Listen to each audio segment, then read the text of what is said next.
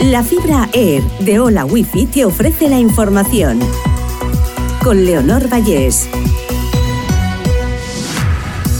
Repasamos las noticias más destacadas de este miércoles 21 de junio. Los equipos de rescate del submarino del Titanic detectan ruidos bajo el agua en la zona de búsqueda. La Guardia Costera de Estados Unidos informa de que el hallazgo ha llevado a reubicar las operaciones en un intento de explorar el origen de los sonidos. España entra en el verano con el 40% del territorio en alerta o emergencia por sequía.